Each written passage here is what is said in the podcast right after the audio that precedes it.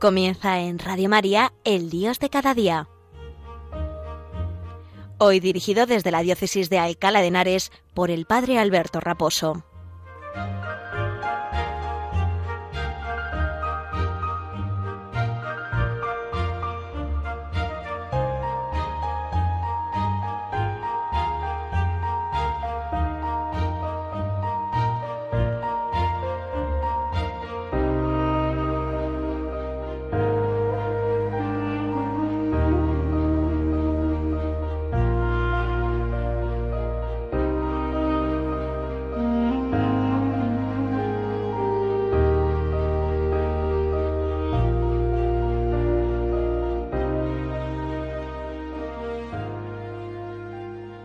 Muy buenos días y un saludo muy cordial desde la parroquia San Sebastián Mártir en Arganda del Rey, desde esta parroquia de la diócesis de Alcalá, eh, en la cual pues eh, hace bien poco se ha inaugurado un año jubilar que a, su vez se junta con este año jubilar también que el Papa ha convocado el pasado día 8, ¿no?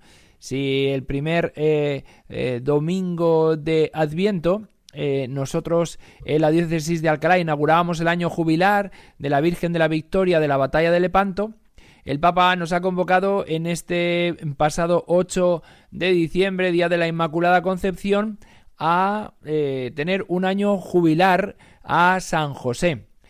Pues nos llenamos de alegría eh, porque podemos celebrar a los padres de Jesús, ¿no? En este tiempo en el que la familia está puesta en tela de juicio, en este tiempo en el que eh, pues eh, los valores paternos y los valores maternos también están pues muy, muy puestos en, en cuestión en nuestra sociedad, pues resulta que la Iglesia celebra la paternidad de, de, San José, ¿no? Como un padre bueno que, que ama a su hijo Jesús, que cuida de, de, su hijo eh, por encargo de, de, Dios, ¿no? Y e, es un, padre lleno de ternura, como dice el, el, propio Papa al convocar este año jubilar a San José, que en la obediencia y en la acogida, pues eh, hace la voluntad de Dios, ¿no? Y un padre lleno de valentía creativa, un trabajador, siempre en la sombra, que tanto nos tiene que enseñar, ¿no? Que tanto nos tiene que mostrar, ¿no? Por eso nos encomendamos hoy a San José. Y por eso también nuestra diócesis, que está celebrando este año jubilar en torno a, a nuestra Madre la Virgen del Rosario, porque la batalla de Lepanto se ganó gracias a la invocación a la, Virgen y al rezo del Santo Rosario, y, a ella fue atribuida esta victoria ante, ante los turcos, ¿no? Que venían a invadir eh, ya Europa occidental y gracias a, la petición del Papa, San Clemente V, que, pidió a, perdón, San Pío V, que pidió a, a, la cristiandad que se uniera, pues allá respondieron los españoles para para neutralizar ¿no? esta avanzada, esta, esta, esta, estas intenciones de invadir y de hacer eh, eh, pues todo el imperio otomano también eh, la parte occidental de Europa y como digo pues esta batalla la más maravillosa que vieron los tiempos como así fue definida por el gran Cervantes que participó don Miguel de Cervantes autor del Quijote que, participó en esta batalla, ¿no? La más asombrosa eh, ocasión que vieron los tiempos, ¿no? Pues de la mano de nuestra Madre la Virgen del Rosario Virgen de la Victoria de Lepanto, de la mano de nuestro Padre San José, eh, nos encomendamos al Señor y, le pedimos que, cuide de cada uno de nosotros y que a través de nuestra Madre la Virgen y de nuestro Padre San José pues también nuestra vida sea como la de ellos, ¿no? En, la humilde acogida de la voluntad de Dios para que, mostrando la ternura y el cariño a los nuestros, así también seamos profetas de la salvación en medio de nuestro mundo, sabiendo que en la familia se enraiza y se vive la fe y al mismo tiempo se transmite. Por eso pedimos al Señor en el día de hoy que cuide especialmente de todas las familias, que cuide de, de, de, cada uno de los miembros de una familia, del padre, de la madre, de los hijos, de los abuelos y de, bueno, pues de, de, todas las misiones y todas las vocaciones que dentro de la familia pues también están insertas, ¿no? Es una gran alegría también que dentro de poco celebraremos el Día de la Sagrada Familia, ya en, el tiempo de Navidad, y en este año la Conferencia Episcopal Española nos invita a recordar que los ancianos son un tesoro de la sociedad y de la Iglesia, ¿no? Y por eso hoy especialmente tenemos presente a los ancianos, ¿no? En el cartel para esa próxima festividad pues también se muestra a los abuelos de Jesús, San Joaquín y Santa Ana. Bueno, pues pedimos por toda la familia y pedimos también pues que San José y la Virgen María nos cuiden eh, a nosotros, nos cuiden a cada uno de nosotros. Vamos a colaborar también con Radio María en este tiempo. os voy a pedir especialmente vuestra oración para que Radio María siga mm, pudiendo hacer la misión de evangelización que realiza y, que tanto bien eh, nos hace, ¿no?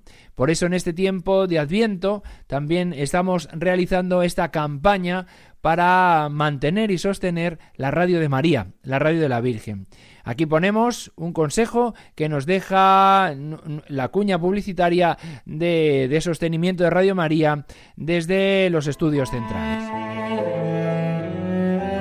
Estamos terminando un año difícil en el que nos ha sorprendido una pandemia mundial con su reguero de sufrimiento y muerte, los confinamientos, una profunda crisis económica y social, pero tampoco han faltado semillas de bien de numerosas personas que lo han dado todo, incluso su vida, por ayudar a los más débiles.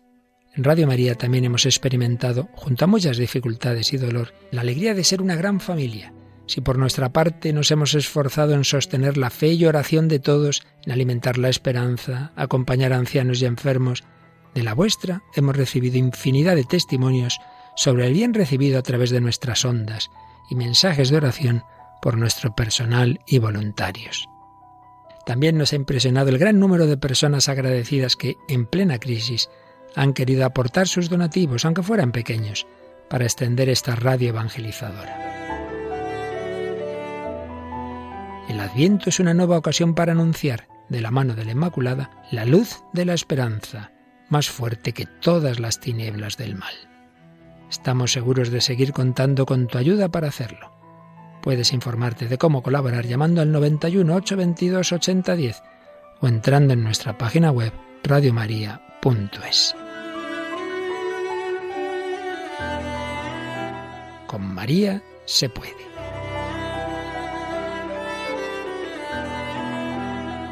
Pues muchas gracias a Luis Fernando, nuestro director de Radio María España. Muchas gracias por esta recomendación y bueno, pues apelamos a toda la responsabilidad, apelamos a todos los oyentes para que entre todos sostengamos esta radio evangelizadora como nos decía el padre Luis Fernando, ¿no?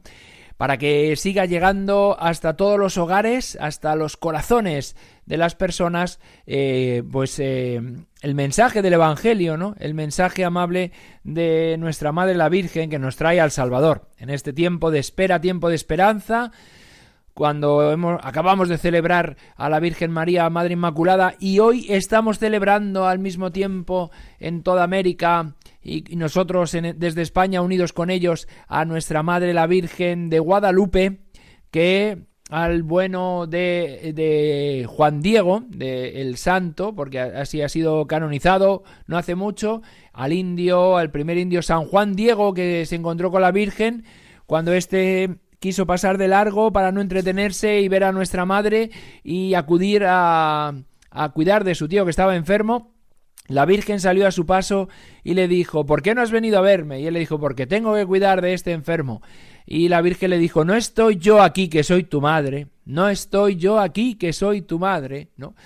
Pues hoy la Virgen también nos recuerda que ella está aquí, que es nuestra madre que cuida de nosotros y que nada hemos de temer que tenemos que, mm, que, ser prudentes, eso sí, con esta situación que tenemos de pandemia, pero al mismo tiempo llenos de esperanza y llenos de alegría de saber que ni la muerte nos puede separar del amor de Dios.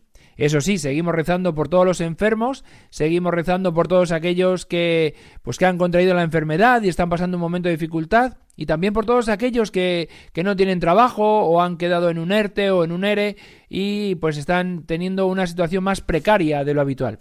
Pues que el Señor cuide de cada uno de nosotros, que nos haga solidarios también con los más necesitados y que también nos haga ver la necesidad de la radio de la Virgen para acompañar a todas las personas en todas las vicisitudes de su vida pues que la Virgen María, Madre Inmaculada, patrona de España, que nuestra Madre en su advocación también de Guadalupe, nos recuerde que si ella está a nuestro lado, si ella está con nosotros, ¿qué podemos, temer? ¿Qué, ¿Por qué tenemos que tener miedo? ¿no? Ella no tuvo miedo porque sabía eh, muy bien de quién se había fiado. Ella, que era la esclava del Señor, nos enseña el camino para, para seguir a Cristo y también nuestro Padre San José nos ayuda en este año jubilar a recordarnos a nosotros mismos que estamos llamados a hacer la voluntad de Dios fielmente, con cariño y con ternura, como lo hizo Él. Pues nada, nos encomendamos a sus advocaciones, nos encomendamos a ellos que desde el cielo y en gloria nos sostienen en el camino. Y hoy vamos a seguir la tarea en el Dios de cada día de seguir hablando de las bienaventuranzas en la exhortación apostólica del Papa Francisco Gaudete et Exultate y hoy nos toca la bienaventuranza felices los de corazón limpio, porque ellos verán a Dios. Por eso, hoy en el Dios de cada día vamos a hablar de Dios y los teléfonos móviles.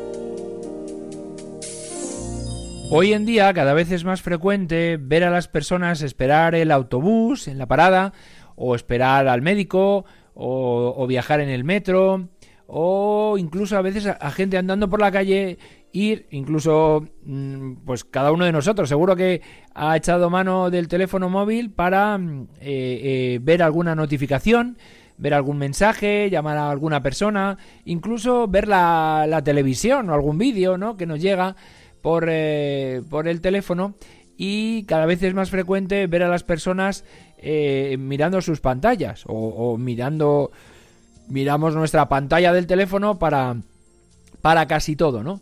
Es verdad que eh, no hay tantas personas que lleven un libro o, o que estén en rezando. Nosotros hemos de, mm, mm, de saber cuidar el corazón. Y de eso se trata esta bienaventuranza que el Papa eh, Francisco en esta, en esta exhortación que habla acerca de la santidad y, eh, y, esta invitación que hace a todos los hombres para, para que vivamos buscando la santidad de Dios, tiene que ver mucho el teléfono móvil con el corazón. Porque dime dónde pongo el corazón, dime dónde pongo ¿no? el tesoro de mi vida y allí estará mi corazón.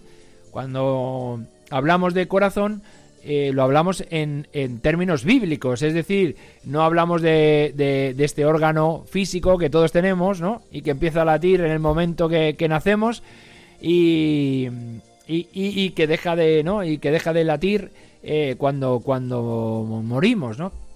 Es un músculo que está ahí permanentemente años y años y años bombeando sangre continuamente, ¿no? Que es hermoso y que es maravilloso, porque la naturaleza y la creación de Dios es, maravilloso, pero cuando hablamos del corazón en términos del Evangelio, en términos de la Sagrada Escritura, eh, los israelitas, los judíos, se refieren al corazón como a toda la persona, ¿no? A toda la persona, no solo al órgano físico, biológico, sino a toda la persona. De tal manera que Cristo, cuando dice esta bienaventuranza en el Sermón de la Montaña, felices los, del los de corazón limpio, porque ellos verán a Dios no se refiere eh, simplemente al, pues eso, al, órgano físico en sí, sino que se refiere a toda la persona, toda la persona. El corazón es algo muy típico en la Sagrada Escritura y de hecho el Papa, eh, perdón, el, Papa sí, el Papa Francisco habla de que a lo largo de toda la Sagrada Escritura, pues eh, se dan muchas referencias a, lo más profundo del ser humano, ¿no? Que, que, abarca toda su existencia, que abarca toda su vida, ¿no? Y por eso el Papa da muchas citas de, la Sagrada Escritura donde se habla acerca del corazón humano y la necesidad de, que sea casto, de que sea puro, ¿no? de que sea sencillo. ¿no? Dice el Papa que esta bienaventuranza se refiere a quienes tienen un corazón sencillo, puro, sin suciedad. Y continúa diciendo el Papa, porque un corazón que sabe amar no deja entrar en su vida algo que atente contra ese amor, algo que lo debilite o lo ponga en riesgo, ¿no? Claro, el amor es aquello que mm, de lo cual tenemos que llenar el corazón, un amor que brote hacia Dios, amándole sobre todas las cosas, y un amor que tras recibir ese amor que viene de Dios y tras responderle con todo nuestro corazón, también se vuelca a las personas, concretamente en los que tenemos al lado, en los más cercanos.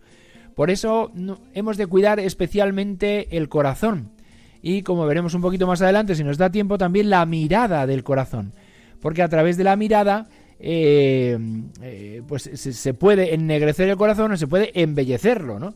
Y por eso tenemos que tener también como, como, como ese deseo de tener un corazón puro, de tener un corazón limpio, ¿no? Dice el Papa, dice, en la Biblia el corazón son nuestras intenciones verdaderas, lo que realmente buscamos y deseamos más allá de lo que aparentamos, ¿no? ¿Qué razón tiene el Papa, no? Porque, y cita aquí el libro, el primer libro de Samuel, el hombre mira las apariencias, pero el Señor mira el corazón. ¿Cuántas veces vivimos de apariencias, ¿no? ¿Cuántas veces queremos aparentar una cosa que realmente no somos, ¿no? Y nos cuesta mostrarnos tal y como somos a los demás. Nos cuesta mostrarnos tal y como somos a Dios. ¿Cuántas veces tenemos vergüenza de mirar a Dios cara a cara? ¿Cuántas veces tapamos también nuestras miserias para no enfrentarnos a Dios y lo disfrazamos de miles de cosas para no echar las cuentas con aquel que sabemos al final nos viene a sanar, con aquel que mm, no, no viene a digamos a echarnos en cara nada, sino que eh, quiere que nos volvamos a él para que con su misericordia él nos purifique, él nos sane el corazón, que lo tenemos herido por la concupiscencia y por el pecado, ¿no? Por eso no hemos de temer la mirada de Dios, que, que que si bien Dios algún día vendrá a juzgarnos, durante esta vida lo que quiere es que nos dejemos abrazar por el fuego de su misericordia, un fuego que es purificador, un fuego que mm, nos llena de alegría, que, mm, que, es verdad que cuesta en un primer momento mm, volver toda nuestra mirada a Dios y que Él sane nuestras heridas, porque muchas veces nosotros queremos aferrarnos a esa vida de apariencias, a esa vida que, que de, egoísmos y, de mirarnos a nosotros mismos que nos aleja profundamente de Dios, ¿no? Por eso, y vuelve a citar el Papa otro pasaje de la Escritura muy bonito del el profeta Oseas, de que él busca hablarnos al corazón, ¿no? ¿Cuántas veces en la Sagrada Escritura habla así el Señor, ¿no? La llevaré al desierto y allí la hablaré al corazón, le hablaré al corazón, ¿no? Por eso eh, nosotros tenemos que dejarnos llevar por el Señor al desierto, tenemos que dejarnos cortejar por el amado para que Él nos lleve al desierto, para que solo estemos en su presencia y solo gocemos de, de su compañía por unos instantes, para que Él nos mire el corazón y nos lo sane, nos lo cure. Todas esas heridas que llevamos en nuestro corazón y en nuestra vida, Él puede sanarlas, Él puede llenarlas de vida, ¿no? Y hemos de dejar al Señor que nos lleve al corazón y que nos inscriba su ley en él, ¿no? Como dice también el profeta Jeremías, ¿no? Que quiere escribir el Señor la ley del amor en nuestro corazón. Y, dice, dice el, Papa, en definitiva, el Señor quiere darnos un corazón nuevo, ¿no? Como dice el profeta Ezequiel, ¿no? Que quiere arrancar de su pueblo el corazón de piedra y quiere eh, darle un corazón nuevo, ¿no? Por eso hemos de pedir al Señor que arranque de nosotros el corazón de piedra que muchas veces se nos endurece por las dificultades de la vida, por las ofensas recibidas, por nuestro propio pecado que nos aleja de Dios, ¿no? Y en este tiempo de Adviento, pues precisamente es, es un buen momento para volvernos otra vez totalmente a Dios, ¿no? Para que Él nos llene de su misericordia y de su perdón, ¿no? Y para que Él arranque de, de nuestra vida el corazón de piedra que por nuestra falta de, de cuidado y por por nuestra dejadez, por nuestras mediocridades, pues se va endureciendo y se convierte en un corazón de piedra y se aleja cada vez más de un corazón de carne que, el Señor nos quiere regalar, ¿no? Por eso dice el Papa en el número siguiente, en el número 84, dice, lo que más hay que cuidar es el corazón. Nada manchado por la falsedad tiene un valor real para el Señor. Él huye de la falsedad, se aleja de los pensamientos vacíos, porque el Padre ve en lo secreto. Por eso hemos de cuidar en nuestro corazón que, que, verdaderamente esté puesto, se oriente a, Dios, ¿no? Y a su ley, para que abrazando su ley también podamos abrazar también a los demás como, como ellos se merecen, ¿no? Porque dice el Papa que no hay amor, si dejamos entrar a Dios en nuestro corazón, no hay amor sin obras de amor. Claro, el amor se traduce en obras de amor, ¿no? Eh, ¿Cuántos santos hablan de que el amor hay que ponerlo más en las obras que en las palabras, ¿no? Como decía Santa Teresa de Jesús. Y eso es, ¿no? Es una entrega al hermano que brota del corazón. Una entrega al hermano que brota del corazón, ¿no? Y esto es muy importante. Tiene que darse nuestra vida. Tenemos que entregarnos totalmente. No, no, no simplemente algo de nosotros, sino nosotros mismos, ¿no? Dice el Papa, ya que si repartiera todos mis bienes entre los necesitados, si entregara mi cuerpo a las llamas, pero no tengo amor, de nada me serviría. Citando la carta a los Corintios, ¿no? La famosa carta a los Corintios en el capítulo 13, que en tantas bodas se lee. Y se proclama, ¿no?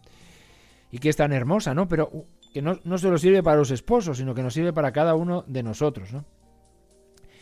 Dice el Papa, citando también al evangelista San Mateo, que, bueno, que lo que viene dentro del corazón es lo que contamina al hombre, ¿no? Y hace un elenco ahí de, de cosas que, que nos recuerda el Papa que, pues que nos manchan, nos manchan nuestra vida, ¿no? Los asesinatos, el robo, los falsos testimonios, ¿no?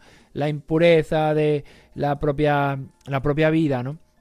Bueno, pues en las intenciones del corazón se originan los deseos y las decisiones más profundas que realmente nos mueven. Por eso hay que cuidar tanto el corazón, porque el corazón es el que mueve nuestra vida, el que mueve nuestra existencia.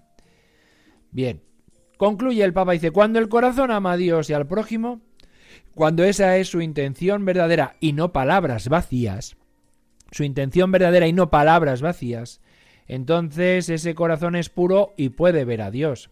Claro, justo. San Pablo en medio de su himno a la caridad recuerda que ahora vemos como en un espejo, confusamente pero en la medida que reine de verdad el amor nos volveremos capaces de ver cara a cara a Dios, ¿no? Em, el espejo en época de, Cristo, claro, los espejos entonces no eran de cristal como ahora, que nos reflejan fidedignamente lo, lo, lo, que en él se refleja, ¿no? Lo que en él se proyecta, ¿no? Cuando nosotros nos miramos en el espejo del baño, pues nos vemos claramente, un espejo que tengamos antes de salir a la calle, para ver si va bien vestido, si uno se ha puesto bien la bufanda con estos fríos, ¿no? Pues bien, eh, uno ve se ve reflejado tal como es. En tiempos de Jesús, no. En tiempos del apóstol San Pablo eran de metal. Y entonces dice uno ve en, un espejo confusamente, ¿no? Por eso en un espejo ve uno confusamente. Lo que uno quiere ver es a Dios cara a cara ya sin, sin ver una imagen borrosa. Es como cuando un espejo está oxidado, ¿no?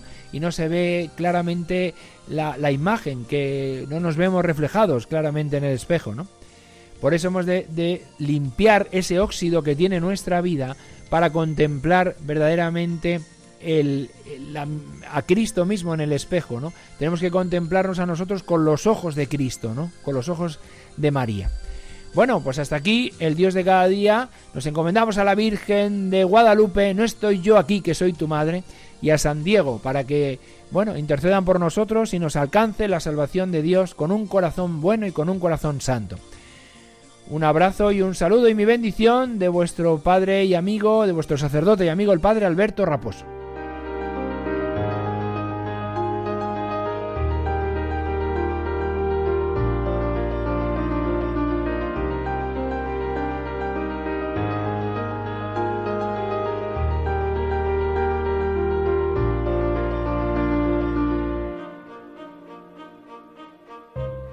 Han escuchado en Radio María El Dios de cada día, hoy dirigido desde la Diócesis de Alcalá de Henares por el Padre Alberto Raposo.